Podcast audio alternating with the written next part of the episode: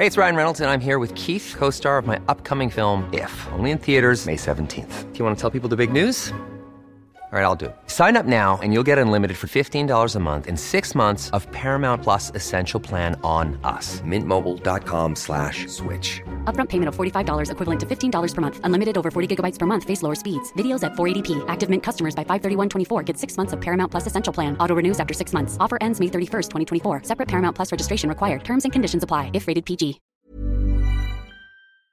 Se van acercando las vacaciones y si tienes un bebé en casa, seguro que te preocupa cómo organizar sus comidas durante los viajes, los días de playa o las salidas a la montaña. Una opción cómoda y muy socorrida son los potitos de Nutriben, porque saben cuánto te preocupa dar a tu bebé tarritos nutritivos y con todas las garantías.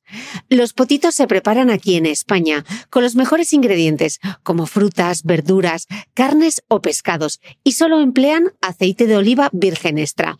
Esos ingredientes tal cual se trituran, cocinan y se envasan al vacío para su correcta conservación. Y ya sabes que igual de importantes son los ingredientes que lleva un alimento como los que no lleva. Los potitos de Nutriben son tarritos que no contienen sal, azúcares añadidos, almidón, colorantes, conservantes, gluten o aceite de palma. Recuerda que los únicos potitos son de Nutriben. Gracias a Nutriben y a su marca Potitos por apoyar los buenos contenidos en este podcast.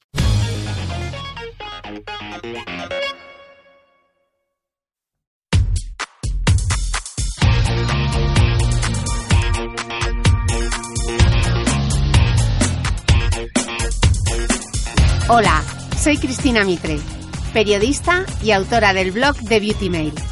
Bienvenidos a mi podcast, donde todas las semanas charlaré con los mejores expertos de la cosmética, la nutrición, el fitness y el bienestar, para que te sientas bien y te veas mejor. Octavo capítulo del podcast y menudo programón que tenemos por delante. Sacad la libreta para tomar notas, porque hoy vamos a hablar de las preguntas más habituales en la consulta de un dermatólogo. Mi invitada es la doctora Ana María Molina, médico especialista en dermatología, tricología y medicina estética. Es además profesora en la Universidad Autónoma de Madrid y coordinadora de la Unidad de Lesiones Pigmentarias y Melanoma y de la Unidad de Dermatología Estética del Hospital Fundación Jiménez Díaz de Madrid no nos va a quedar ni una duda sobre las manchas, el acné, para qué sirve la luz pulsada o qué debe llevar una buena crema. También qué funciona para la caída del cabello y hasta nos adentramos en el uso del Botox y los rellenos para el rejuvenecimiento facial. Vamos, una masterclass en toda regla. Nueva entrevista del podcast y estoy con la doctora Ana Molina, dermatóloga, tricóloga, experta en estética de la Fundación Jiménez Díaz. No sé si os acordaréis, pero con Ana también le hice aquí te pillo, aquí te mato. Ana, vamos a hacer un Insta Stories y fue un exitazo que estuvimos hablando de vitamina C, seguro que os acordáis del retinol, del glicólico, bueno, los, los sospechosos habituales. Pues quería invitar a la doctora. Doctora, bienvenida. Muchas gracias, Cris, por invitarme. Muchas gracias. Y en este capítulo del podcast, lo que me gustaría hablar con la doctora, ya que es dermatóloga, quiero saber cuáles son las consultas más comunes que se ven en una consulta de un dermatólogo. ¿Cuál, cuál es la consulta estrella? la consulta estrella quizás sea, pues eso, cómo solucionar temas de envejecimiento, que a la gente le preocupa mucho las manchitas, las arrugas, y luego también muchísimo la caída del cabello. Eh, bueno, también los lunares, eh, la gente tiene miedo al El cáncer mapeo, de piel, sí, eso lo hablaremos también. Mm, los mapeos de digitales, de lunares, etcétera. Sí, pero bueno, y luego ya muchas infecciones, verrugas, uñas. Ya sabéis que los dermatólogos vemos la piel y sus anejos, que son el pelo y las uñas. Eh, porque vamos a explicar una cosa que a veces os quedáis eh, sorprendidos cuando, mm, cuando me escribís por temas de capilares que os digo, tenéis que ir al tricólogo y no sabéis muy bien qué es un, tri qué es un tricólogo. Pues los tricólogos suelen ser dermatólogos que se especializan en el cabello, en el, en el pelo. Entonces, trico, que significa eh, cabello, y logía, eh, pues un poquito la ciencia que estudia el cabello. Entonces, sí, eso es la tricología. Bueno, pero empecemos por el principio. Estábamos hablando de, los eh, de envejecimiento de la piel y las manchas es un tema súper recurrente. Sí. Sobre todo a partir de mujeres de 30 años que esa mancha solar, esos lentigos solares que nos traen de cabeza. ¿Qué pasa con las manchas? ¿Por qué se mancha la piel? Eh, bueno, la piel se mancha sobre todo, sobre todo, sobre todo por la, por la, la fotoexposición, o sea, por estar por el sol. De hecho, tú comparas la piel de la parte interna de los bracitos o del pecho si no haces mucho nudismo o del culete y es una piel sana, sana, sana como de bebé, pero hasta en las mujeres de 80 años tiene una piel sana, fuerte, blanquita, sin manchas.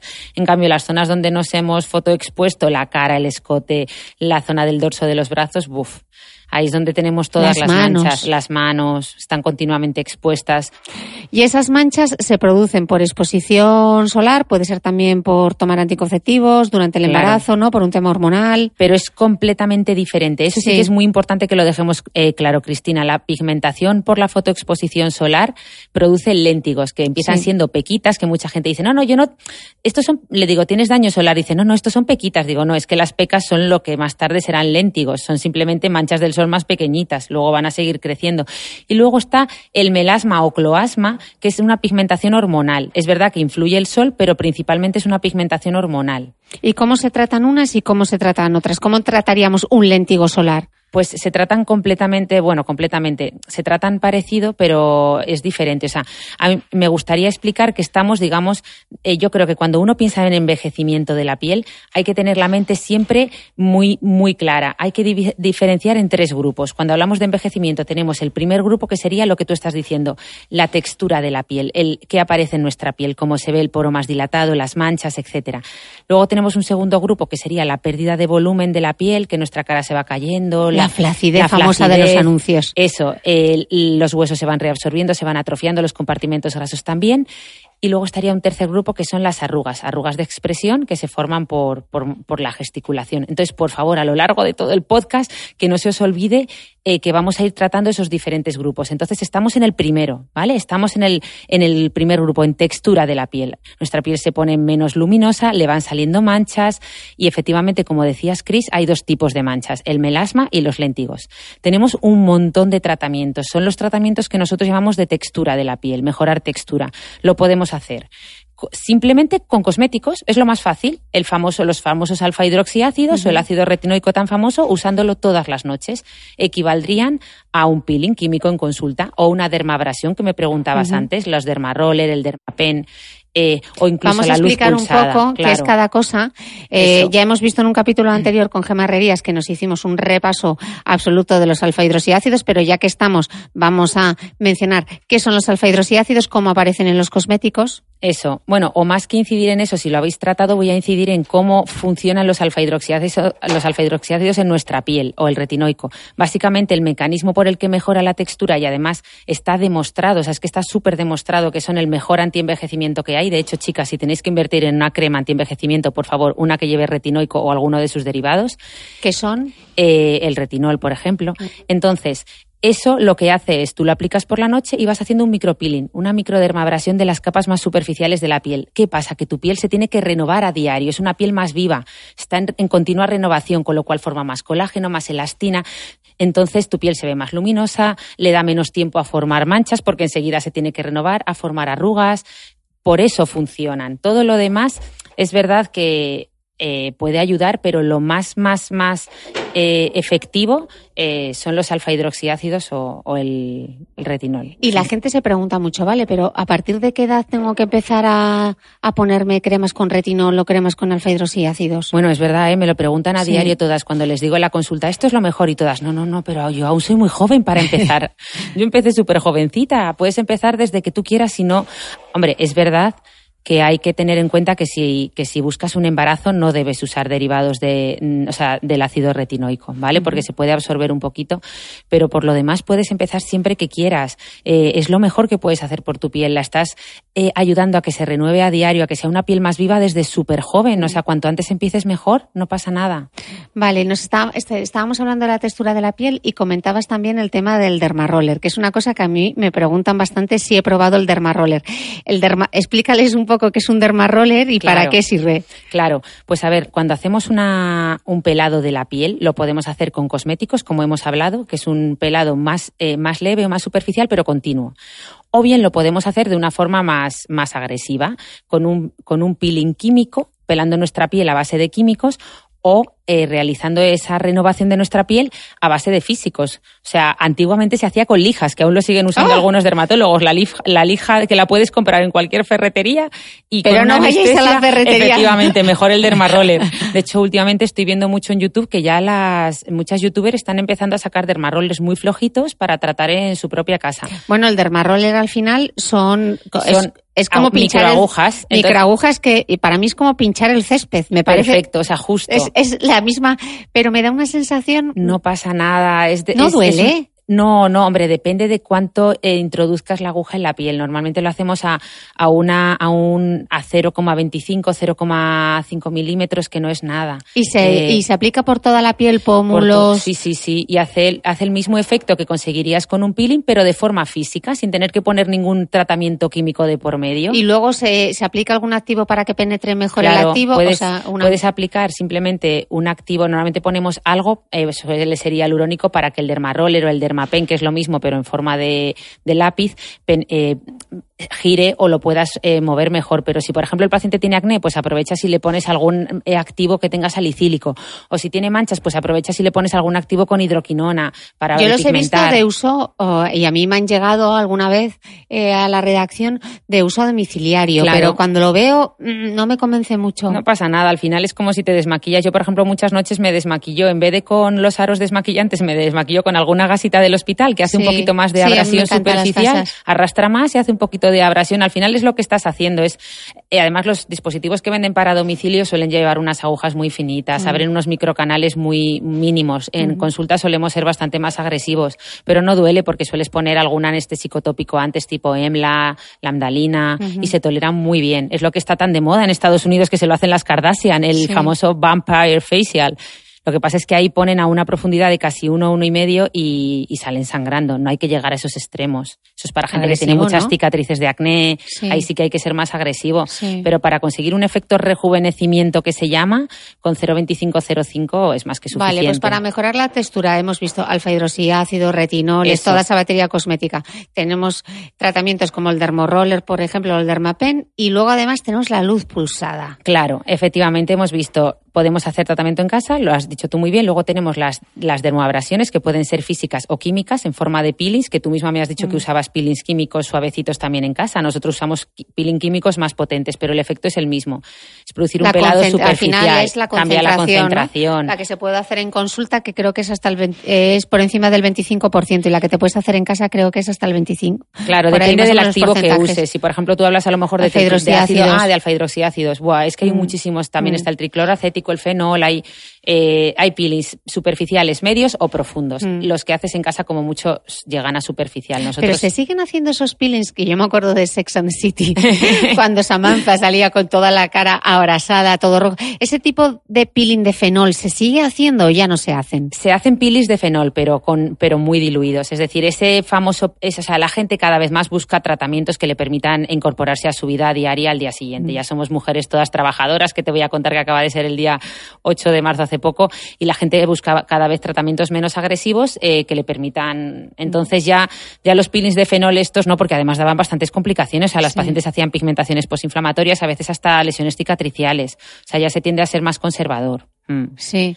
Vale, entonces la luz pulsada, Claro. que también se está utilizando muchísimo. Muchísimo. Vamos a explicar qué es, cuál es la diferencia de la luz pulsada y el láser. Eso, que tú y yo somos expertas ya de otros eventos que hemos tenido. Pues la luz pulsada, eh, eh, vamos, es una, es una luz que se tiene, bueno, es que me voy a poner demasiado No, científica. no, pero cuéntalo un Sí, poco. Es un haz de luz diferente al del láser, Claro, ¿no? los de- el, haz de, el haz de luz del láser va más centrado. Los láseres, por ejemplo, para que os hagáis una idea, todas las, todos los haces van eh, paralelos y además suelen, ser, suelen servir para tratar algo en concreto.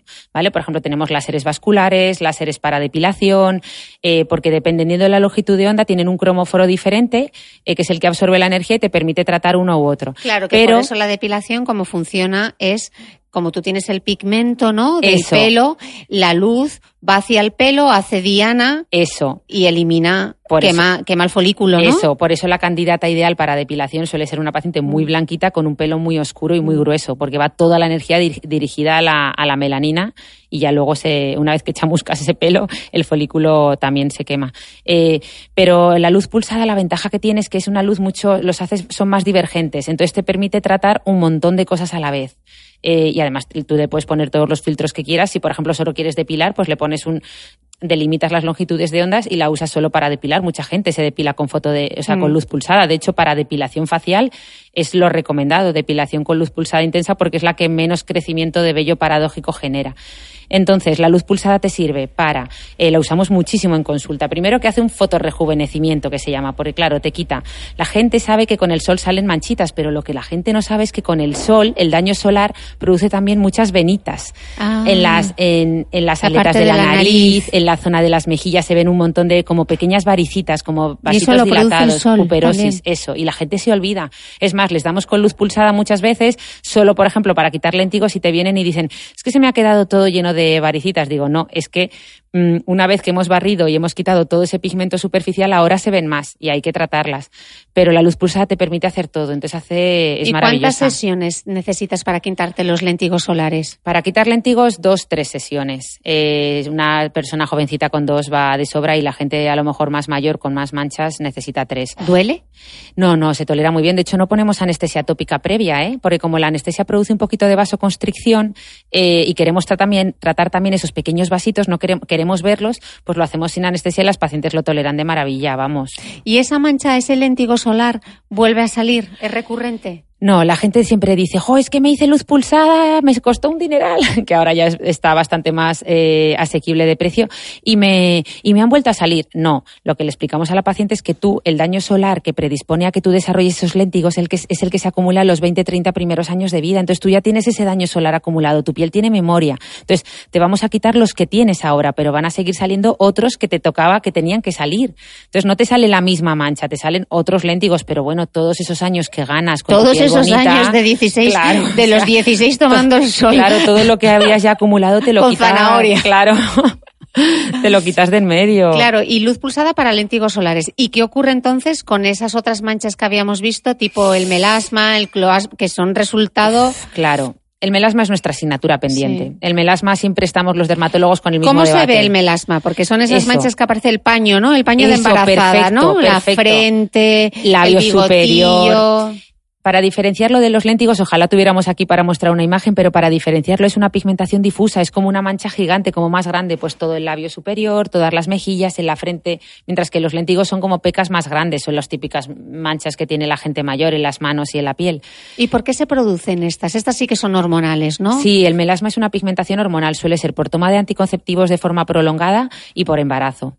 Eh, y, ahí es fundamental utilizar protección solar. Claro, porque es como más se ve, es como un revelado. O sea, tú vas depositando ese pigmento en la piel, es una pigmentación hormonal, pero luego te da el sol, muchas pacientes me lo dicen, dicen, no, no, no, es que esto yo no lo tengo permanente, a mí me sale en verano, en invierno se me quita, no, en invierno se nota menos, en, en verano haces como un revelado, pero se sigue, o sea, lo sigues teniendo ahí. ¿Y cómo se tratan entonces? Pues eso, es nuestra asignatura pendiente y es un debate súper importante que siempre tenemos en los congresos de dermatología estética. Hay gente que sí que sigue apostando por el láser, pero en general yo mi experiencia es que los resultados con láser o luz pulsada hay pacientes que bien, pero en general para melasma lo que mejores resultados obtiene es una buena, un buen tratamiento cosmético por parte de la paciente, es decir, ser muy constante con su aplicación de un depigmentante nocturno tipo hidroquinona y un buen fotoprotector pantalla total por la mañana. Sí que se necesita eh, prescripción médica, ¿no? No, ya vienen muchos productos comercializados con hidroquinona que suelen tener un poquito de hidroquinona entre el 2 y el 5%. Yo recomiendo al 5 porque al 2 yo creo que se queda muy, se queda muy pobre. Y lo suelen mezclar con algún alfa hidroxiácido porque los alfa hidroxiácidos te pelan un poquito la piel y permiten que la hidroquinona penetre. mejor. Entonces suele venir ya así comercializado y no, es out of the counter, como dicen los mm. americanos, se puede comprar sin, sin receta médica. Mm. Eh, entonces, Con eso ya consigues bastantes buenos resultados y si no, pues hacer lo mismo pero en forma de peelings y de mascarillas en consulta.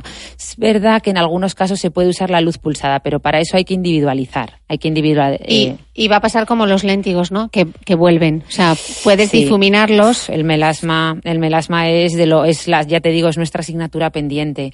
Mejoran, ¿eh? Mejoran muchísimo las pacientes, pero es como con las varices, que tú les quitas las varices con láser o con espuma de polidocanol y luego les dices a los pacientes que tienen que usar, o sea, tienen que prevenir, tienen que usar medidas de compresión, o sea, pues con el melasma lo mismo.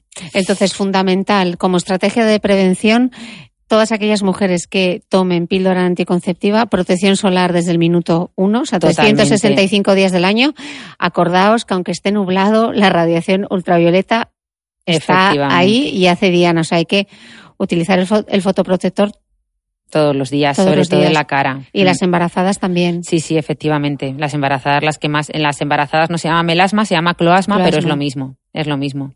Porque tampoco desaparecen después del embarazo, o sea que. Mejoran, mejoran. En cuanto se va toda esa carga hormonal femenina del embarazo, mejoran. Pero siempre queda algo, porque es que el melasma tiene dos componentes, el superficial y el profundo. Y tú cuando tratas normalmente llegas al superficial, pero el mm. profundo que ya está en dermis es más difícil de tratar. Mm. Eh, entonces, el melasma es difícil, es difícil. Y con el tema de las manchas, también hay otra cosa que yo creo que, que debemos tener en cuenta de cara a la prevención, que tú ahora puede que no te veas esos lentigos solares, mm.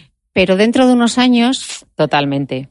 Están van a salir a la luz, o sea que puedes estar tomando el sol con tu bronceado encantada, pero yo siempre digo que ese bronceado se va a pagar tarde o temprano, lo vas a pagar en forma de mancha. De hecho, ¿sabes cuando no se dan mucha cuenta las pacientes? Cuando hacemos luz pulsada en chicas que a lo mejor tienen poquita mancha, poquito léntigo, que son más jóvenes, que lo hacen solo por cerrar el poro, por, por generar un poquito de colágeno, por dar un poco de luz a la piel, y de repente, nada, la luz pulsada normalmente, cuando hay mancha, cuando hay léntigo, eh, lo oxida la melanina y salen como, sale a superficie, entonces se ven como pequeñas manchitas oscuras en superficie pues muchas pacientes vienen que parece que no tienen nada y cuando les das luz pulsada al día siguiente dicen, ostras, me han salido como un montón de manchas que yo no sabía que tenía. Estaban empezando, claro.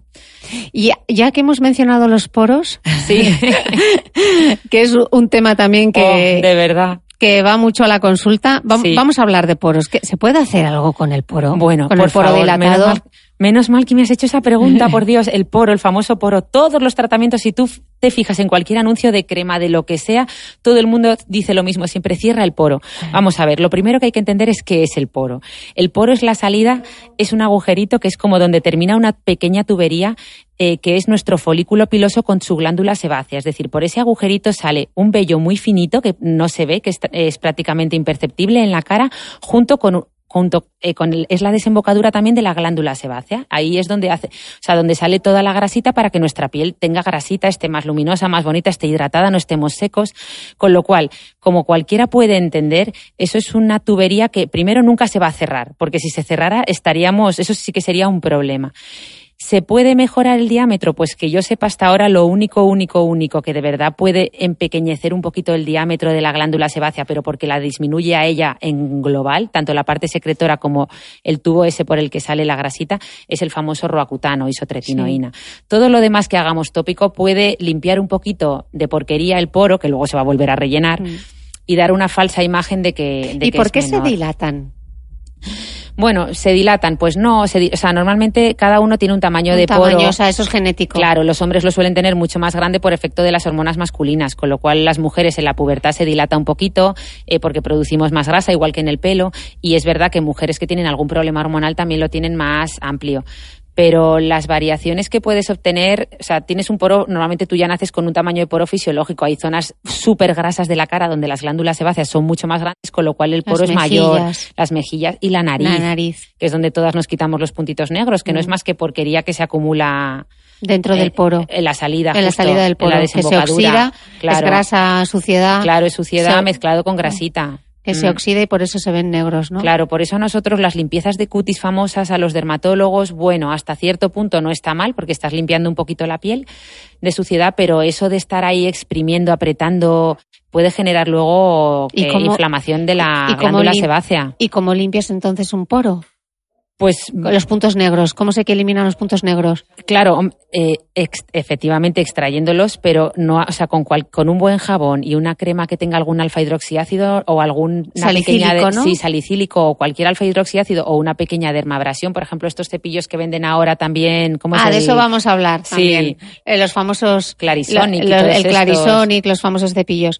Eh, sirven eh, ¿A ti qué te parecen? Yo los estoy usando, porque ya sabéis que los dermatólogos lo probamos Bueno, hay que diferenciar que hay dos tipos de los que son de tecnología sónica eh. y los, los otros que lo único que hacen es una rotación. Claro. En mi opinión personal, si me preguntáis, yo os diría que como interesante me pueden parecer los de tecnología sónica, porque limpian mucho mejor. Mm. Y los de rotación incluso pueden pellizcar un poco la piel, no sé, doctora, si estás de acuerdo. Sí, yo creo que sí, más o menos. Hacen una pequeña, o sea, los de tecnología sónica hacen una, además un pequeño masajito, estimula un poquito la circulación, siempre está, siempre ¿Merecen puede- la pena la inversión? Mm, Bueno, ta- ven- los Depende ven- del uso que le vayas a claro, dar, ¿no? Yo los estuve usando una temporada, al final te cansas. Yo creo que si tú haces una buena limpieza, una buena rutina de limpieza nocturna, no necesitas tanto. Es más, hay gente que se pasa a Madrid, por ejemplo, es un clima muy seco y allí si empiezas a usar tanta abrasión a la cara, al final puedes sufrir. Bueno, no es tan mal, ¿eh? Yo creo que son un complemento. Está bien tenerlo en la ducha, ¿verdad? Es útil y bueno, te hacen una limpieza más profunda, te dan un masajito a la vez, estimulan colágeno, puede, pues por, pero para que de verdad funcionaran bien habría que ser súper constantes. No sé, yo no invertiría una, un dineral. Estabas hablando de las limpiezas, entonces las limpiezas con vapor.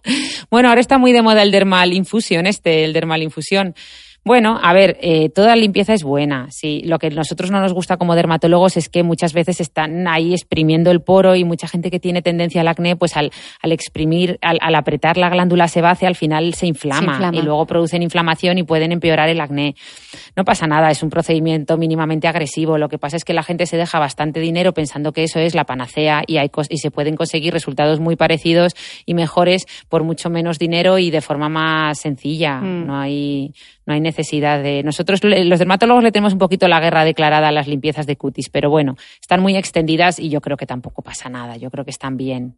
Están bien Vale, hemos visto rutina. las manchas que es mm, que envejecen. Para mí, bueno, hay incluso estudios, recuerdo que Ola hizo un estudio y, y habían comprobado como lo que más envejece, eh, la, perce- la percepción de la edad Bueno, bueno, eso. es mucho mayor si hay manchas que si hay arrugas. La gente está muy preocupada de la arruga y yo creo, bueno, y hay estudios que ya lo, lo demuestran, que es la mancha lo que realmente nos pone tantos años. Eso. Estamos tan preocupados de la arruga, yo creo que deberíamos estar preocupados más de la mancha.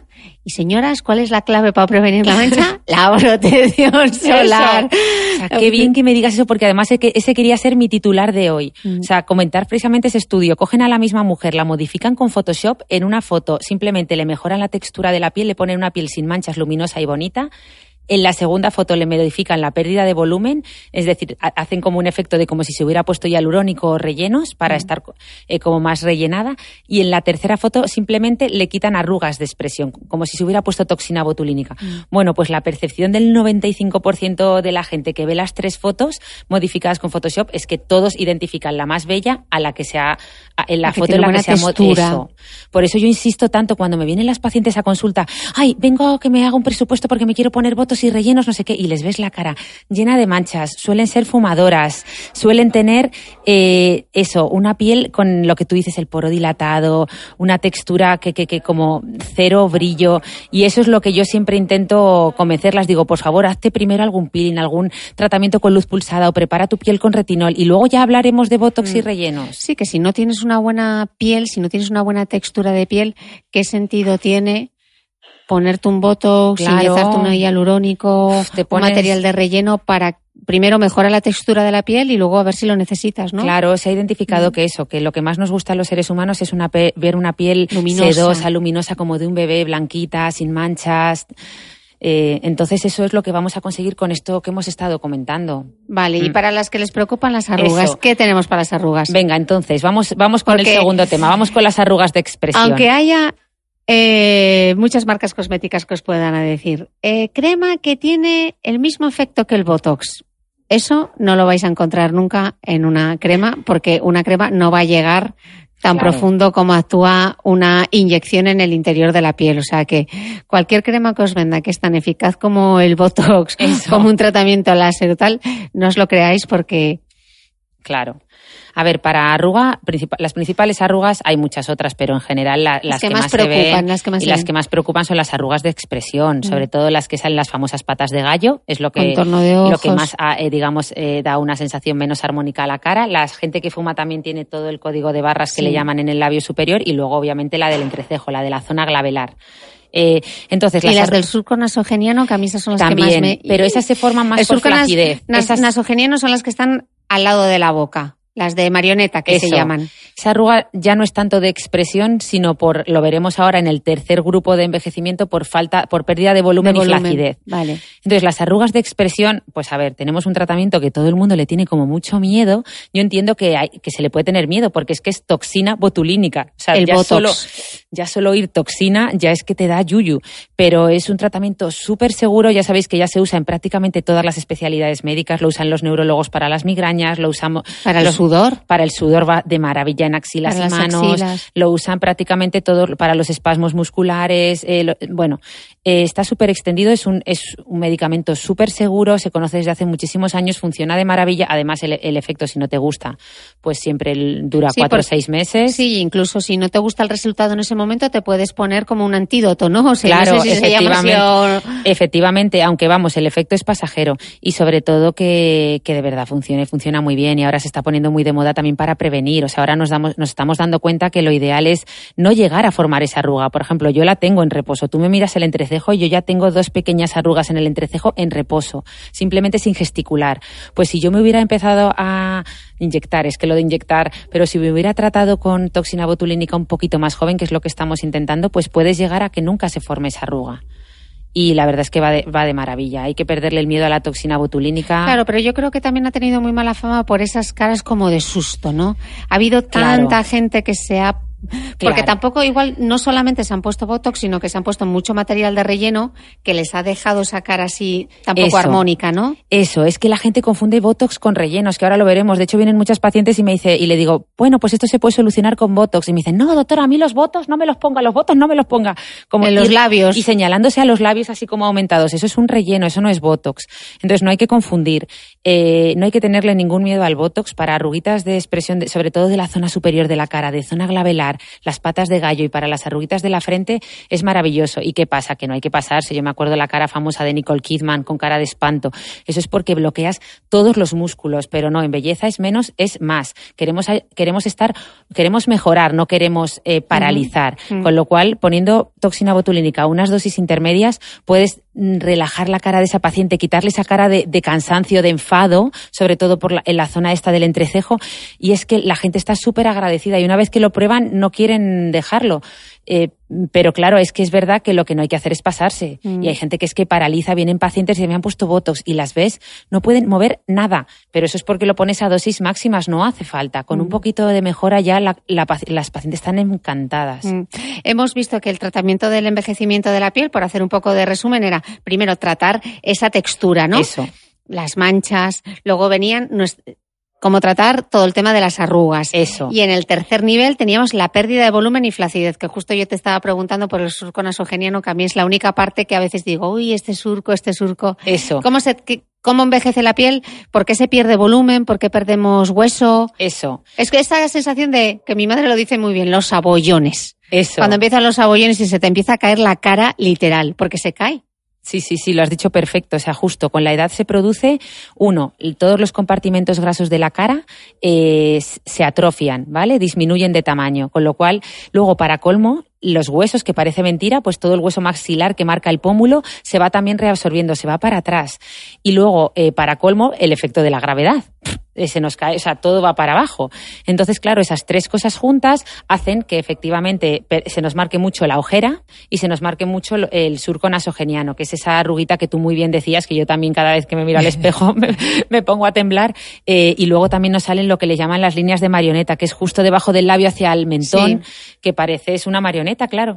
Entonces, todo eso eh, y mucho más es lo que se puede solucionar ya con rellenos. Ahí ya sí que no queda más remedio. Hombre, puedes hacer un lifting quirúrgico. Y alurónico Hialurónico. Hialurónico, o sea, normalmente, los re- o sea, puede- normalmente la, la pérdida de flacidez y de volumen del óvalo facial se, se puede corregir quirúrgicamente, los famosos lifting de toda la vida, que cada vez se tiende a, menos. hacer menos, lifting quirúrgico, o lo que llamamos lifting líquido, que es a base de, de rellenos. Se puede rellenar con tu propia grasa, que se está poniendo ahora muy de moda, de, yo creo que también va a ser en parte, parte del futuro, o se puede rellenar con un montón, un montón de tipos de relleno. Pero de- los rellenos normalmente se pueden dividir en rellenos permanentes o rellenos reabsorbibles. Absorbibles. ¿Y qué pasa? Que hemos tenido tantos problemas con los rellenos permanentes, con la silicona. silicona. La silicona caras puede, o sea, la silicona genera granulomas, eh, que se son pone la- esos labios que- duros, duros como que se ven como pelotillas Eso.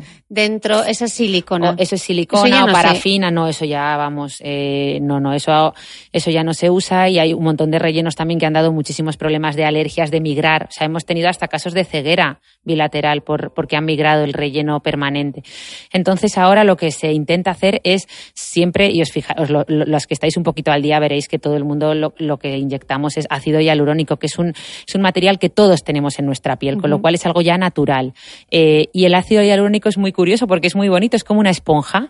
Entonces, tú lo pones y aparte de rellenar, luego absorbe un montón de agua, con lo cual da un montón de volumen y encima hidrata. Entonces se ve la piel muchísimo más hidratada, más bonita y, y con volumen. Entonces lo puedes colocar en los pómulos, que la verdad es que el pómulo es, dicen que es el relleno que más eh, rejuvenece, porque si tú te fijas en cualquier foto de cualquier modelo joven, lo que más marcado tiene es todo el pómulo. Suelen ser las fotos de lateral y se les ve un pómulo precioso, súper marcado. Luego se ha puesto ahora muy de moda en los labios, que está bien, pero sin pasarse. Yo recomiendo un perfilado. en la punta de la nariz, ¿no? Sí. Se pueden hacer remodelados de la nariz eh, a base de inyecciones de hialurónico. Claro, ¿no? la rinomodelación. Mm. Sí, además te puede incluso ayudar si, por ejemplo, es un caso grave y quisieras operarte, pues te puede ayudar a ver cómo quedas, porque lo bueno es que es, eh, es- en cuatro o seis meses desaparece. Bueno, ahora pueden durar hasta ocho y diez. Pero es tan fácil que se vaya la mano, ¿no? Claro, ese es el problema, que la gente se pasa y esas Gente, son las caras. que se terminan des- que pierden esa naturalidad que tenían o esa frescura y que parecen todas las caras iguales, caras Eso. un poco de susto. ¿Eso por qué pasa? Pues eh, eso pasa porque se pasan, así de claro. Eso es porque la gente se empieza efectivamente a enganchar. Si es que hay pacientes que, que, que tú misma tienes que ponerlas un poco de- en su sitio, decir, no, no, esto no te va a quedar bien. O sea, yo veo mucha... mucho ¿Qué daño médico nos ha hecho el selfie, no? Eso, Estar todo el día fotografiándonos, ver esas fotos. Eso, ver la gente querer tener los- todo perfecto, cuando la belleza, lo, lo más bonito es lo natural. Entonces está muy bien resaltar esa belleza natural, pero, pero sin pasarse. Yo siempre se lo digo, menos es más, menos es más, poco a poco. Cuando llegan para hacerse algún relleno, digo, empieza por tratar la textura de la piel. Luego Mm. ya veremos si quieres un poquito de, de toxina en la parte superior de la cara para ir relajando esas arrugas, para que tú te vayas viendo eh, la piel más relajada. Y luego si quieres ya, porque todas vienen directas a los labios. Quiero ponerme labios. Y tú ves a esa paciente y sabes que los labios no le van a quedar bien. Ya sabes que hay tres rellenos de labios, que la gente eso me lo pregunta mucho. Está el perfilado, que simplemente sería, pues eso, poner un poquito de ácido hialurónico muy fino en la zona del borde del labio para un poquito proyectarlo Tanto el un poco. inferior y como el superior, Eso, ¿no? delimitarlo, marcar Sí, que mejor también los hay que contar que con el envejecimiento los labios perdemos grosor. Eso. De hecho, está demostrado que, mm, que, lo que lo que estéticamente es más bonito es que cuando una mujer sonría, o un hombre, pero sobre todo en la mujer, que la mayoría de cánones de belleza están estudiados en mujeres, se vean, eh, se vean los dientes superiores. Que viene mucha gente porque eh, entonces eh, con el tiempo el labio se va cayendo por efecto de la gravedad y es verdad que sonríes y ya no se ven.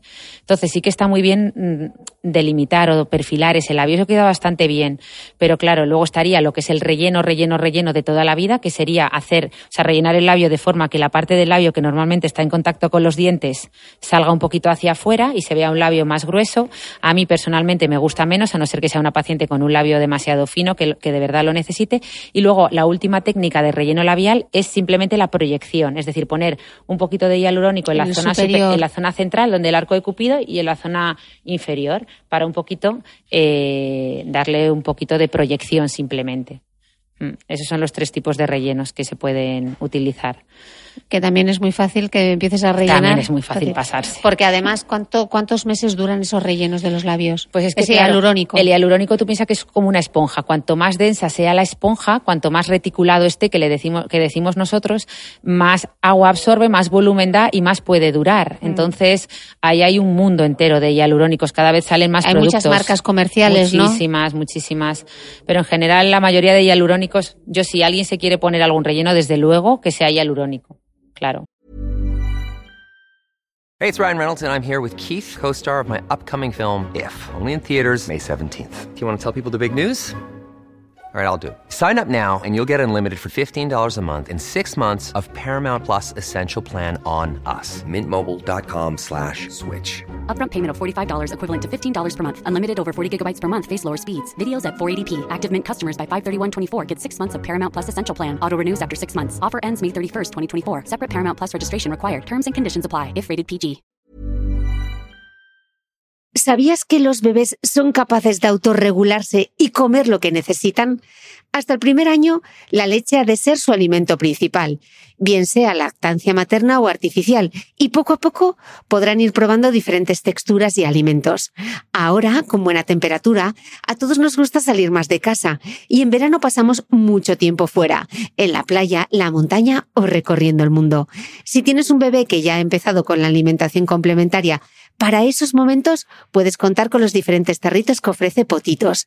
Hay recetas para bebés desde 4 y 6 meses y solo llevan ingredientes como frutas, verduras, carnes o pescados que se trituran y se envasan tal cual.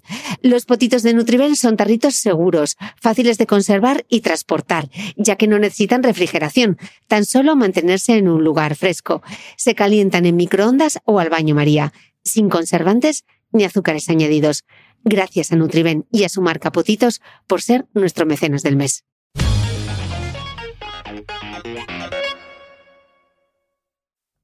Y estas veces que dicen, no, me, me he infiltrado cócteles de vitaminas y... Ah, la mesoterapia. La mesoterapia a mí, ya sabes que los dermatólogos siempre somos más, nos cuesta, o sea, siempre somos más científicos. Yo veo por ahí mucha medi- medicina estética que, bueno, hacen muchísimas infiltraciones, que si de silicio, que si de vitaminas, que, a ver, la mesoterapia es un tratamiento que tú como paciente tienes que ver, un po- tienes que tener las expectativas claras de que no vas a obtener unos resultados espectaculares. Se pueden, se puede hacer mesoterapia, que es lo de inyectar, eh, se pueden inyectar o bien vitaminas o bien hialurónico o bien las dos cosas. También se puede poner el famoso PRP, el plasma rico en plaquetas, que es como poner factores de crecimiento plaquetarios tuyos, Tuyos. propios. Entonces, toda la mesoterapia sirve para hidratar, mejorar, dar un poquito de luz. eh, y bueno, eh, está bien, pero siempre teniendo en cuenta que los resultados necesitas bastantes sesiones para obtener unos buenos resultados y que no y que puedes obtener a lo mejor resultados muy parecidos, incluso mejores con un buen peeling o con una luz pulsada, etcétera. Mm. Mm. Antes, cuando veníamos en el taxi para hacer la entrevista, me, me decías una cosa que me impactó, la verdad. Y es que ahora mismo nadie debería estar sufriendo por acné. Ah, bueno, totalmente. por Hablemos Dios. del acné. Vamos a hablar del acné. Que es Porque importante. yo se lo digo a los pacientes, hoy en día no hay por qué tener acné. Eh, ¿Por qué se produce? ¿Qué es el acné y por qué se produce? Bueno, el acné es una inflamación de la glándula sebácea. Básicamente hay dos tipos de acné. Es el acné juvenil, que ese prácticamente todos en mayor o menor medida padecemos un poquito de acné juvenil, es por las hormonas de la pubertad, que ya sabes que las hormonas masculinas hacen que la glándula sebácea aumente, por eso los hombres normalmente tienen más grasa en la piel, tienen los poros más dilatados y hacen que esa glándula sebácea pues hiper, hipersecrete. Entonces, ese sería el primer tipo de acné, pero el que, el que un poquito la gente más le preocupa, ¿no? Y además te consultan a ti, me lo has dicho, y a mí también, es el- uno de los principales motivos de consulta es el acné tardío, el acné de la mujer adulta, que es un acné completamente diferente. El juvenil suele aparecer en las mejillas, ¿verdad? Y la frente, a veces el escote y un poquito en la parte superior de la espalda. Y que es importante tratarlo, por favor, las Sí, marcas por de acné. favor. que dan- además, tratarlo a tiempo. Y luego está el acné tardío, que es más de mujer adulta, solo se da en mujeres y suele aparecer más en ramas mandibulares y cuello. Es un acné mucho más profundo. Es esos hormonal, granos sí. virulentos. horrorosos que dices, Dios mío, es que es hacia adentro. Es... ¿Por qué ambos tienen tratamiento. Pues eso, ambos, o sea, el acné siempre es por, por temas hormonales, sobre todo exceso de hormonas masculinas. Puede ser el exceso de hormonas masculinas de la pubertad o cuando es un acné tardío en mujeres es porque ha habido algo que, que, ha, que ha fallado. Bien, la paciente, siempre que viene una mujer con acné tardío, lo primero que hacemos es un análisis hormonal para ver qué está pasando, si hay un síndrome de ovario poliquístico que suele ser muy frecuente. Eso me gustaría que hablásemos porque me escribió el otro día una lectora, la verdad que, que bastante agobiada, porque, eh, bueno, ella, yo creo que no estaba diagnosticada ovario poliquístico porque le pregunté, pero me, me comentaba que llevaba toda la vida tomando eh, la píldora precisamente porque tenía unas reglas horribles, muchísima grasa en la piel, unos granos, un acné y que solo se le pasaba cuando estaba con la píldora, cuando Claro, porque es un acné muy hormonodependiente. Pero bueno, estas pacientes se pueden beneficiar de muchísimos otros tratamientos, sobre todo, por ejemplo, de la famosa isotretinoína o el famoso Roacutan, que todo el mundo le tiene un montón de miedo. Mm. Vienen como muy. Yo no sé por qué hay esa, ese miedo infundado al Roacutan. Eh, Explica un poco qué, sí, eso. Vamos, vamos primero a decir, porque el tratamiento del acné es tan simple que yo creo que merece la pena decirlo rápidamente. O sea, el tratamiento del acné son cuatro cosas. Es que es así de simple. Cuando una enfermedad tiene tratamientos que funcionan, no va a más. Con lo cual es que con cuatro cosas controlamos perfectamente el acné. El primer grupo son los tratamientos tópicos. Básicamente algo que haga un poquito de peeling, que, eh, que tenga algo de antibiótico y de antiinflamatorio. Normalmente vienen ya los preparados para acné, vienen ya una misma crema, traen los tres compuestos. Eso sería el primer grupo de tratamientos para acnés leves. Acnés moderados, que ya son esos acnés que, se ve granito rojo y con pústula, con zona, el, grano este rojo y blanco que todas odiamos, pues ahí ya entran en juego los, los antibióticos, antibióticos suaves, pero que se toman durante dos o tres meses, como las tetraciclinas, especialmente la doxiciclina, y, y la verdad es que van fenomenal. Lo que pasa es que no, todos estos tratamientos que estamos diciendo ahora no son definitivos para el acné. Luego, eh, y luego ya viene el acné grave, ¿vale? Muy grave, el nódulo quístico, pacientes que de verdad van a tener cicatrices o mujeres ya con acné que aunque no es tan grave, un nódulo, ¿no? Que son Ese sería el tercer tipo de acné, el acné severo o nódulo quístico, que es muy profundo y deja cicatrices. Eh, y ahí entra en juego eh, un tratamiento más agresivo, que también lo ponemos, usamos tratamientos más agresivos en acné tardíos de mujeres adultas. ¿Por qué? Porque aunque no sea un acné tan severo, al final es un acné muy persistente, muy pesado y la gente se desespera. Entonces, ¿cuál es el tercer grupo de tratamiento? Pues son los anticonceptivos, que lleven antiandrógeno. Muchas, muchas chicas vienen con un anticonceptivo puesto, eh, pero es un anticonceptivo que solo les sirve para no quedarse embarazada. O sea, no, no les sirve para el acné, que me da un montón de pena. Chicas, fijaros que vuestro anticonceptivo tenga algún antiandrógeno, drosperinona, o sea, algo que ayude a regular, a bajar un poquito esos niveles de hormonas masculinas. Y, el y el, luego el cuarto, o sea, el fármaco por excelencia, que fue la revolución en el acné, que además ahora un cotilleo se está usando, tú lo sabes, para mm. rejuvenecimiento facial, se lo está tomando un montón de gente solo para estar más guapa, que es la famosa isotretinoína, o, lo, como se llamaba comercialmente en Estados Unidos, que ahora ya no existe, el famoso Roacutan, que es como lo conoce mucha gente. Es un medicamento para el acné. Ácido retinoico, Eso, es ácido retinoico oral. Es un tratamiento definitivo, se quita el acné en general para siempre, excepto en mujeres con acné tardío, pero en estos casos lo mejora tanto que es casi definitivo, ayuda con las marcas de acné eh, y luego de verdad no hay que tenerle tanto miedo. Si Pero quieres... tiene algún efecto secundario, o sea, la sequedad, por ejemplo. Sí, tiene tres. Tiene tres. Son, tú lo has dicho muy bien, la sequedad, porque claro, lo que hace es bloquear la actividad de esa glándula sebácea durante un tiempo. Entonces es verdad que tú produces mucha menos grasa, pero claro, las zonas más secas, pues como los ojos, los labios, se secan un poquito, pero vamos, con un poco de cacao y una buena crema hidratante es más que llevadero. El segundo problema que tiene, y es que se toma en gente joven, que, y es verdad que durante, mientras lo tomas no te puedes quedar embarazada, pero como muchos otros medicamentos. El problema es que normalmente la gente joven en edad fértil pues no suele tomar muchos fármacos y este sí. Entonces, con una buena, tomando algún anticonceptivo, teniendo unas buenas medidas para no quedarse embarazada es suficiente. Y el tercer problema, que la gente está muy equivocada, vienen muchos pacientes y te dicen, no, es que este medicamento daña el hígado. No, no es que el medicamento dañe el hígado, es que el medicamento es de metabolización hepática, es como que el hígado es el encargado de digerir entonces, como el hígado también es el encargado de digerir, entre comillas, alcohol y grasas, si tú mezclas isotretinoína con la típica borrachera y cuatro hamburguesas, que es lo que suelen hacer los chicos que lo toman porque tienen todos 16, 17 años, pues claro, el hígado puede sufrir. Pero bueno, nosotros ya les decimos que tienen que beber muy poquito alcohol y los monitorizamos con analíticas. Bueno, y es fotosensibilizante. Bueno, ¿no? eso, muy bien, Eh, muy bien, Cris. Sobre todo al Eso. adolescente que se tiene que echar protección solar. Eso, más que fotosensibilizante, lo que le pasa a la isotretinoína es que nos quita esa capita de grasa, con lo cual que tenemos todos de forma superficial, con lo cual estamos más secos y nos quemamos antes. Si normalmente tardas en quemarte una, bueno, media horita expuesto al sol, cuando tomas eh, roacutano o isotretinoína, en 10 minutos te has quemado. O sea, hay que tener más. ¿Y, y la dieta? O sea, todos estos mitos, ¿son mitos o no son mitos? Lo de no tomar leche, no tomar chocolate, las grasas. ¿Cuánto Las- afecta la dieta al acné? Lo que más afecta al acné es eh, efectivamente una dieta muy, muy po- poco sana, es decir, muy alta en grasas poco saludables y el estrés. El estrés porque aumenta las hormonas masculinas, que son las hormonas del estrés. Y la dieta porque sí, porque efectivamente si tú estás comiendo muchas grasas el acné puede empeorar. Pero todos esos de no tomes chocolate, que te saldrán más granos, eso no hay que tomarlo a rajatabla ni hay que estar, eh, ni hacer caso a todas esas cosas, vamos. Bueno, hemos dicho que otra, ya hemos visto la piel, hemos visto las texturas, hemos visto el acné, las consultas del dermatólogo, además en tu caso que eres tricóloga, la caída del cabello. Bueno. Típica pregunta de, se me está cayendo el pelo, ¿qué hago? Vamos a diferenciar Eso, además los tipos es- de caída. Además, es la típica pregunta, como nosotros le llamamos, de cuando ya has terminado la consulta. Es decir, cuando el paciente ya se está yendo por la puerta y dice, ay, ¿y usted es dermatólogo? ¿Usted también se encarga del pelo y las uñas? Dice, sí. Ah, pues se me cae mucho el pelo. Entonces, por favor, chicas, esto sí que es un mensaje que quiero transmitir, como dices tú, Cristina, un titular. Por favor, te- somos animales. No sé si alguien tiene un perro o un gato en su casa y habréis visto cómo os tienen la casa de pelos. Pues nosotros lo mismo, somos animales. Aunque tengamos ya menos pelo porque nos hemos ido evolucionando, eh, tenemos que perder 100 cabellos al día. Yo todos los días cuando me ducho y me peino, o sea, cuando me lavo el pelo, cuando en- vamos, me encuentro un manojo de, de cabello impresionante eh, y, en- y me alegro, digo, qué bien, qué bien, esto es que estoy sana. Y, y eso es lo que hay que pensar, que todos los días tenemos que perder 100 cabellos, por favor, sobre todo si tenéis el pelo largo, muy oscuro, aún se nota más. Eh, por favor, no os asustéis. Es verdad que hay situaciones que hacen que el pelo se caiga más, pero por favor, acostumbraros y tenéis que saber que todos los días tenéis que perder una cantidad moderada de cabello, que es normal, es normal.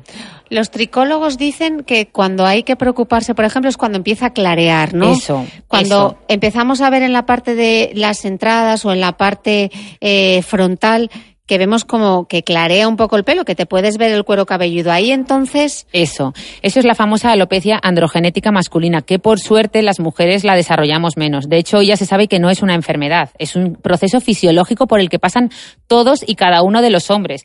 Lo que pasa es que, como bien dice su nombre, alopecia andro de varón, que afecta a varones genética, es decir, está determinado genéticamente a qué edad comienza. Entonces, claro, no es lo mismo empezar con esa alopecia a los 15 que a los 95. Todos más tarde o más temprano la desarrollan. Pero claro, los que empiezan muy temprano pues se terminan quedando calvos. Además, esa alopecia a mí me encanta porque es súper curiosa. Habéis visto como todos los hombres perde- pierden el pelo de la zona frontal, parietal y hasta la coronilla, pero mantienen toda la zona esta, ¿verdad? Lateral, occipital y lateral, que es súper característica. Pues bien, eso es porque las hormonas solo actúan en la zona de arriba. A nosotros nos viene fenomenal porque usamos todo ese pelo que nunca se ve afectado por las hormonas, ese pelo lateral lo usamos para trasplantarlo porque es un pelo que nunca se va a perder. Mucha gente se trasplanta y dice, este pelo luego lo perderé. No, no, no, no, no. Ese pelo que nosotros trasplantamos de la zona occipital hacia la zona parietal nunca se pierde. ¿y por qué, y por qué no se pierde ese pelo? Porque, es hormona- mm, porque genéticamente no, no está, para simplificarlo, eh, no tiene, digamos, receptores eh, frente a hormonas masculinas. No, no, sea, no, no, está, no está relacionado. Vamos, no, no, no reacciona. ¿Y se puede prevenir la caída del cabello? Sí, por favor, por favor, otro titular, por favor. Yo no sé si habrá muchos chicos eh, escuchando este podcast, yo creo que también, pero sobre todo chicas, las que tengáis a vuestros chicos que ya empiezan a preocuparse y te dicen Las esa entradas. frase, las entradas, y te dicen, bueno, pero para esto no hay nada. Mi padre estaba calvo y yo me voy a quedar calvo como él. Por favor, por favor, mandárnoslos a consulta. Yo no sé qué pasa con los chicos. Las chicas, cuando algo de belleza funciona, nos lo contamos todas entre nosotras, somos más generosas para eso. Los chicos, yo no sé si es que les da vergüenza, aún hay tabús, pero no, o no hablan del tema, pero vienen muchos chicos que vienen a por un tratamiento para la alopecia cuando ya están prácticamente calvos, cuando ya no queda nada. Entonces ahí ya sí que es verdad que lo único que se puede hacer es un trasplante. Pero, eh, ¿qué hacen las hormonas? Las hormonas ese pelo de arriba lo van miniaturizando, lo van poniendo cada vez más finito, más finito, más finito, más finito hasta que se vuelve velloso o se muere, ¿no? O sea, o se mata, como eh, por hablar un poco bruto. Entonces, cuando ese pelo ya está velloso ya no hay nada que hacer. Pero si ese pelo aún está vivo, aún está, está clareando, se está poniendo más finito, pero aún está ahí, Hay un tratamiento que es el famoso finasteride. Bueno, también está minoxidil, pero minoxidil es menos potente, que es simplemente un vasodilatador que hace que se llegue mejor la irrigación al folículo y se aplica en forma de solución. Pero hay un que se medicamento. compra, pero con prescripción médica, ¿no? Sí, ¿O con no? prescripción, aunque cada vez ya también más out of the counter. Pero eh, básicamente, para aclararnos, Sí. en alopecia, que no os tomen el pelo. Hay un montón de tratamientos, bueno, de anuncios de que si champús anticaída, lociones anticaída. Mm, los champús anticaída lo único que hacen es dar un poquito más de volumen al pelo. Obviamente no influyen, el pelo está anclado súper profundo, prácticamente cerca del hueso, o sea, no, nada que hagamos En la superficie, en la ¿no? superficie va a influir. Entonces, todos esos tratamientos, por favor, no os gastéis el dinero en esos tratamientos, ¿vale? Eh, lo único que funciona, demostrado científicamente que funciona para la caída del cabello es el minoxidil, que el minoxidil era un antihipertensivo que tomaba la gente, los, la gente mayor para bajar la tensión y se dieron cuenta que a esos pacientes les salía pelo por todos lados, con lo cual lo retiraron del mercado, pero lo hicieron en forma de solución y se ha visto científicamente que funciona, produce lo que hemos dicho, una vasodilatación, el folículo llega, le llega mejor la irrigación y funciona, aunque la mejoría es leve. Y luego está el famoso finasteride. El finasteride es un medicamento que inhibe una enzima que hay en el cabello y no deja, digamos, que las hormonas masculinas actúen en ese cabello. Con lo cual, en el momento que el paciente lo empieza a tomar, es el típico paciente que tiene todo pelo arriba, que ya empieza a estar finito, miniaturizado y es capaz de, uno, frenar esa alopecia, es como si te tomaras un Kit Kat, esa alopecia no, no avanza, y segundo, todo ese cabello finito, finito, finito, miniaturizado, a punto de morir, entre comillas, que había, vuelve a ponerse grueso. Entonces ese paciente ya eh, se ve con un montón más de cabello y sobre todo lo frena, es decir, desde que lo empiezan a tomar, yo tengo a mi chico tomándolo, hasta que hasta que, lo, hasta que ellos lo quieran tomar, el pelo con el que lo empiezan a tomar es el que van a tener toda su vida, incluso. Entonces yo se lo explico y, y, y da mucha pena que hay mucha gente que no lo quiere, quiere tomar porque le tiene como miedo, porque ¿Qué también hay mucho bulo. Claro, ¿qué, contra, o qué, qué mitos hay respecto a esa medicación? Hay unos mitos, no te lo puedes ni imaginar. Vienen todos los chicos, no, no, yo eso no lo tomo porque produce impotencia, bajada de la libido. Mi chica no me deja tomarlo porque, ¿qué va? Eso es el famoso efecto nocebo. ¿Te acuerdas que esta mañana Sí, hablábamos con, con Marian Marian. del efecto placebo? Pues luego está el efecto nocebo. El efecto placebo es que te dicen que algo bueno te puede pasar si tomas eso y te pasa. Pues el efecto nocebo es lo contrario. Te dicen, te puede bajar la libido, te puede producir impotencia y te pasa. Entonces ya está más que estudiado con grupos enormes de pacientes que, que no pasa Totalmente nada. Se toma sin, totalmente seguro, se puede tomar de por vida sin tener que hacer ningún tipo de análisis de sangre, eh, ningún control, y a dosis de un miligramo, lo está tomando un montón de gente en España y, hombre, lo que hay que tomarlo es a tiempo. Lo que no se puede tomar es cuando ya no, no queda cabello. Pero de verdad yo, aquellas chicas que, que tengáis un chico que se está preocupando, que vuestra pareja está preocupada, mandárnoslo a consulta, Porque por cuando favor. empiezan por las entradas, Claro. Ya, hombre, hay tres tipos de patrón de alopecia masculina. Hay algunos que empiezan por la coronilla, otros por las entradas y otros en la zona parietal. Las mujeres, por ejemplo, lo que nos, es muy curioso, nunca nos, da, nunca nos salen entradas, siempre mantenemos la línea de implantación frontal, pero cuando desarrollamos alopecia hormonal, androgenética femenina que se llama, lo que hacemos es una pérdida de volumen a nivel parietal, aquí en el centro, que queda súper curioso. la coronilla. ¿Y, cómo se trata la de la mujer? Porque hemos visto la del hombre y la de la mujer. La del hombre es maravillosa, responde de maravilla y va fenomenal. Y la de la mujer es bastante compleja. Se trata, obviamente, como es una alopecia hormonal, con anticonceptivos antiandrógenos cuando es una mujer en edad fértil. Y cuando es una mujer posmenopáusica, que ya ha pasado la menopausia, se trata también con finasteride, igual que en hombres, pero hay que poner dosis mucho más altas. Y la verdad es que los resultados son. ¿Y no se hacen peores. implantes en mujeres? Sí, muchos, Sí. muchos, cada vez más. Cada Sí. vez vienen más chicas a la consulta que se han hecho el trasplante Sí. o que se lo quieren hacer y están estupendas. ¿no? Perderle el miedo al trasplante capilar, chicas, porque va de maravilla. Las mujeres también tenemos muchas otras soluciones. Tenemos los sistemas de integración capilar, eh, que son como una red que te hacen con tu propio cabello y que se ancla. Es como si fueran extensiones, pero en vez de ser extensiones por abajo, es una extensión por arriba. Lo llevaban muchas famosas, no voy a decir nombres, pero la televisión está muy de moda porque da mucho volumen a nivel de, de arriba, claro. ¿Y la nutricosmética? Bueno, a ver, la nutricosmética yo creo que es eficaz cuando de verdad hay un déficit vitamínico. Es decir, si una paciente tiene una alopecia por falta de hierro, falta de B12, falta de cistina o que es raro, pues bueno, ahí sí que está indicada la nutricosmética porque tú tienes un déficit Pero que esto está de en- tómate esta No, pastilla y tendrás un pelo no, un melenazo. Eso no, eso no, funciona. No. No funciona. Vamos, nosotros lo seguimos recetando como complemento y porque muchos pacientes lo piden, pero hay cosas mucho más eficaces. Mm, sí. Te vi el otro día en tu Instagram, que por cierto tenéis que seguir a la doctora Ana Molina en su. Instagram, que cuenta cosas muy interesantes. Estabas haciendo con unos alumnos probando el mapeo de los lunares. Quiero que hablemos del mapeo de los lunares porque ya va a llegar la primavera, va a llegar el verano.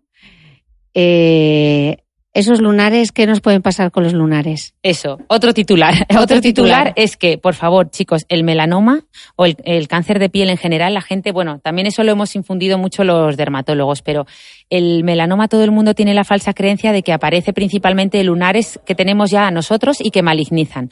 No es así. El 95% o un poquito menos, pero más o menos por ahí del cáncer de piel no aparece sobre lunares que malignicen, aparece en piel muy dañada por el sol. Entonces, los dermatólogos que siempre hemos hecho muchas campañas para que la gente se mire los lunares, es verdad que eso está bien, pero nos pasa muchas veces que viene a lo mejor la abuela a traer a su nieto eh, la abuela tiene un daño solar espectacular, tiene todo el escote lleno de léntigos, la cara llena de léntigos, lo que nosotros llamamos campo de cancerización, y te trae al niño para que le veas los lunares que a lo mejor tiene cinco lunarcitos y están muy preocupados. Entonces, yo les digo, vamos a ver, el niño tiene lunares porque esta es la edad en la que salen los lunares. De los 0 a los 20 años nos van a ir saliendo lunares, que luego con la edad, cuando somos mayores, van desapareciendo. Entonces, esos lunares, lo más probable es que no tengan ningún problema y a la que yo de verdad debo mirar es a su abuela, porque ese campo de cancerización, ese escote lleno de léntigos, es un caldo de cultivo para que esa persona desarrolle un cáncer de piel eh, o un melanoma. Entonces, luego está es verdad que, que hay pacientes que tienen un síndrome que se llama síndrome del nebus displásico y son pacientes o síndrome beca que es verdad que tienen muchos más lunares de lo normal y además suelen ser lunares muy feos, lo que yo llamo los pobres los dálmatas esos pacientes sí que, sí que tienen un riesgo de melanoma mayor que cualquiera de nosotros. Entonces, es verdad que a ellos les hacemos mapas de lunares, los digitalizamos porque te permite ver cambios microscópicos. Claro, porque así tampoco hay que una de las cosas que decías, claro. llenarte el cuerpo de cicatrices, quitarte todos los lunares, que si llevas un control eso. de esos lunares, pues igual no tienes que quitártelos todos, que si ves que no van creciendo, se pueden dejar. Esos lunares a veces son horrorosos, que digo yo, vaya monstruito. Tenemos hasta, vamos, el que tenemos de fondo de pantalla tiene forma de Mickey Mouse, pero esos lunares son muy feos clínicamente, como decimos nosotros, pero luego a lo mejor tú le monitorizas con dermatoscopia, que te permite monitorizar casi microscópicamente hablando, y es que tanto el aparato como tú con a simple vista te permite comparar y ver que es que no está cambiando. Entonces el lunar puede ser muy peculiar, puede ser muy llamativo, pero es que no,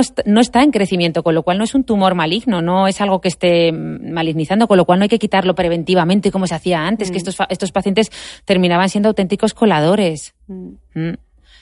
Así que nada, que venid a veros los lunares, pero tampoco os obsesionéis, que todos tenemos algún lunar, es más que normal. Lo normal es que sean, acordaros de la regla del ABCD. Ah, cuéntanos la regla del ABCD, que es muy interesante. Claro, pues básicamente es A de asimetría, B de bordes, e, C de colores, E de evolución. Es decir, si un lunar tiene bordes asimétricos, tiene forma de estrella, o tiene eh, unos bordes raros, o tiene C de color, pues tiene varios colores. En vez de ser marroncito claro, que es el color típico de los lunares, tiene negro, tiene rojo, tiene blanco o en la evolución te está picando, te está molestando, que un lunar no tiene porque tú no tienes por qué notar que tienes ese lunar, entonces tienes que consultar. Y esa regla es muy fácil de recordar, muy visual. Eh, la damos en todas las campañas de fotoprotección que organizamos y, yo creo que. Y recordad que es importante. El melanoma es el cáncer de piel más agresivo no cogido a tiempo no tiene muy buen pronóstico. efectivamente. Y es una pena cuando claro. se puede prevenir Claro, cuando, llegan, tenemos herramientas. Claro, cuando llegan tarde. De todas formas, ha salido un estudio ahora viendo que las mujeres eh, diagnosticaban más melanomas que los, que los dermatólogos. A sus maridos, ¿eh? Al revés, no. O sea, que es una asignatura pendiente. Nos tienen que mirar más nuestros hombres. porque, vamos, pero sí, sí, el, melanoma, o sea, nosotros dividimos el cáncer de piel en cáncer de piel no melanoma, que gracias a Dios es muy poco agresivo, muy frecuente, pero muy poco agresivo, y cáncer de piel melanoma, que, que es muy poco frecuente, pero muy agresivo. Y ahí sí que, ahí sí que lo ideal es cogerlo a tiempo, porque aunque hay nuevas terapias, lo ideal es que sea un melanoma muy finito, que no haya profundizado, que no haya llegado cerca de los vasos para que no haya podido dar metástasis. Mm. Mm. Doctora, qué pedazo de charla nos hemos marcado hoy. Yo creo que no nos queda nada. Se me ha pasado volando. Se ha pasado volando. Eh, millones de gracias. Gracias a ti, por Dios. Y... Ya sabes que yo soy seguidora tuya desde hace muchísimo tiempo. Te admiro profundamente y estoy encantadísima de, que, de haber hecho esto contigo. Y la doctora Ana Molina volverá, de verdad. Podéis escribirnos, seguidla en Instagram, podéis hacerle llegar vuestras dudas, dejadme aquí eh, todos los comentarios. Ay, no, pero me falta una cosa antes de despedirte. No te he preguntado, ¿qué estás utilizando? Ah, yo, bueno, yo ahora todo. ¿eh? ¿Qué productos estás usando? Yo siempre tengo el lema de que hay que probarlo todo, pero vamos, mi rutina es retinoico por la noche, fotoprotector, pantalla total eh, por la mañana, no puedo decir nombres, ¿no? Sí, sí ah, las marcas, claro. Decir ¿Qué las utilizas marcas? por la noche? Por las noches estoy usando Retincare de Cantabria. Eh, por la mañana, justo ahora, ¿eh? porque estoy probando por la mañana, estoy usando el Fusion Water de Isdin, estoy deseando probar el Fusion Water ¿Con color, color? para ya ahorrarme tener que maquillarme y luego estoy haciendo mucha luz pulsada, me he quitado todas las manchitas, tenía pocas pero vamos, parezco otra y me he puesto un pelín de Botox, muy poquito para ir relajando esa cara de enfado que tengo a veces. Pero doctora, que, que espartana tu rutina, o sea, un retinol por la noche y un protector solar por la mañana. Ah, bueno, no, luego muchas, luego ya emolientes, claro, o sea, lo que son cremas hidratantes, lo que pasa es que yo ya ahí voy variando y hay muchísimas, y es verdad que las cremas hidratantes son todas más parecidas, al final es agua con grasa, si le pones mucha agua es un serum, si le pones más grasa es más espesa y es para pieles más mayores, ahí ya sí que tienen menos activos, o sea, por eso le daba como mucha importancia a los activos, mis activos son algún alfa hidroxiácido tipo, eh, o sobre todo retinol por la noche y por las mañanas fotoprotector, pero luego cremas hidratantes tenéis maravillosas, hay millones, ahí es que no ¿Alguna sabría... que recomiendes? Uf. ¿Alguna crema hidratante que te guste en particular? Bueno, bueno, es que, es que me gustan todas. Ahora me estoy haciendo muy fan de las ampollas, porque dan mucha luz. Las ampollas, por ejemplo, de Martiderm, que tienen de proteoglicanos, tienen mm, millones de tipos, o las de, también las de Cantabria, las de C20 dan una luz preciosa. Y hidratan mucho porque tienen un componente oleoso y aunque no es una crema, es una solución así oleosa y la verdad es que hidratan también muchísimo. O sea, que ni siquiera necesitarías utilizar crema con ellas. No, yo también me pongo cremas, es que yo me pongo de todo que te voy a contar, si es que encima como yo me gusta probarlo absolutamente todo, lo que pasa es que pruebo tanto, tengo la casa tan llena que, por ejemplo, ahora estoy haciendo, usando Acelacru de Sesderma, la, la verdad es que Sesderma también es buenísima. Aven tiene unas cremas espectaculares, Urias, es que la verdad es que tenemos unos, tenemos una, un, vamos, Yo un estoy ahora con este derm. ¿Con cuál? Estoy probando. Estoy probando el Serum F. Ah, no lo conozco. EV, es el- los mismos principios que, que llevan el Matricium y la verdad que me gusta mucho, me lo recomendó Gema. Y luego un desincrustante, una limpiadora desincrustante que se utiliza una o dos veces por semana. Muy bien, de las que tiene gránulo gordo, ¿no? Que digo tiene yo, gránulo. grueso. Ah. Es muy curiosa porque la aplicas, es una limpiadora que se espesa sobre la Ah, piel. sí. Entonces limpia el poro bastante bien. Muy bien. Es, pero no, o sea, porque hay muchas veces Claro. que tienes determinadas limpiadoras, por ejemplo las arcillas, que son súper astringentes y a mí eso no me gusta. Claro. Esto te deja la piel limpia, pero suave. Claro, yo soy muy fan de los scrub. A mí me gustan mucho las, los jabones limpiadores que tienen gránulo, cuanto más gordo mejor, que no te raspen, que te hagas daño, pero me gusta mucho porque también limpian muy bien. Si hay un armamento enorme, si es que hay tantas cosas, yo a veces cuando veo tus rutinas que me encantan, digo, Dios mío, ¿cómo se aclara la pobre con tanto producto? Pues Muy doctora, bien. millones de gracias. Volverá al podcast de Cristina Mitre. Hacednos llegar vuestras dudas, que podemos crear otro episodio. Pregunta la doctora. Muchas gracias a todos. Nos vemos el domingo que viene. Adiós. Un beso.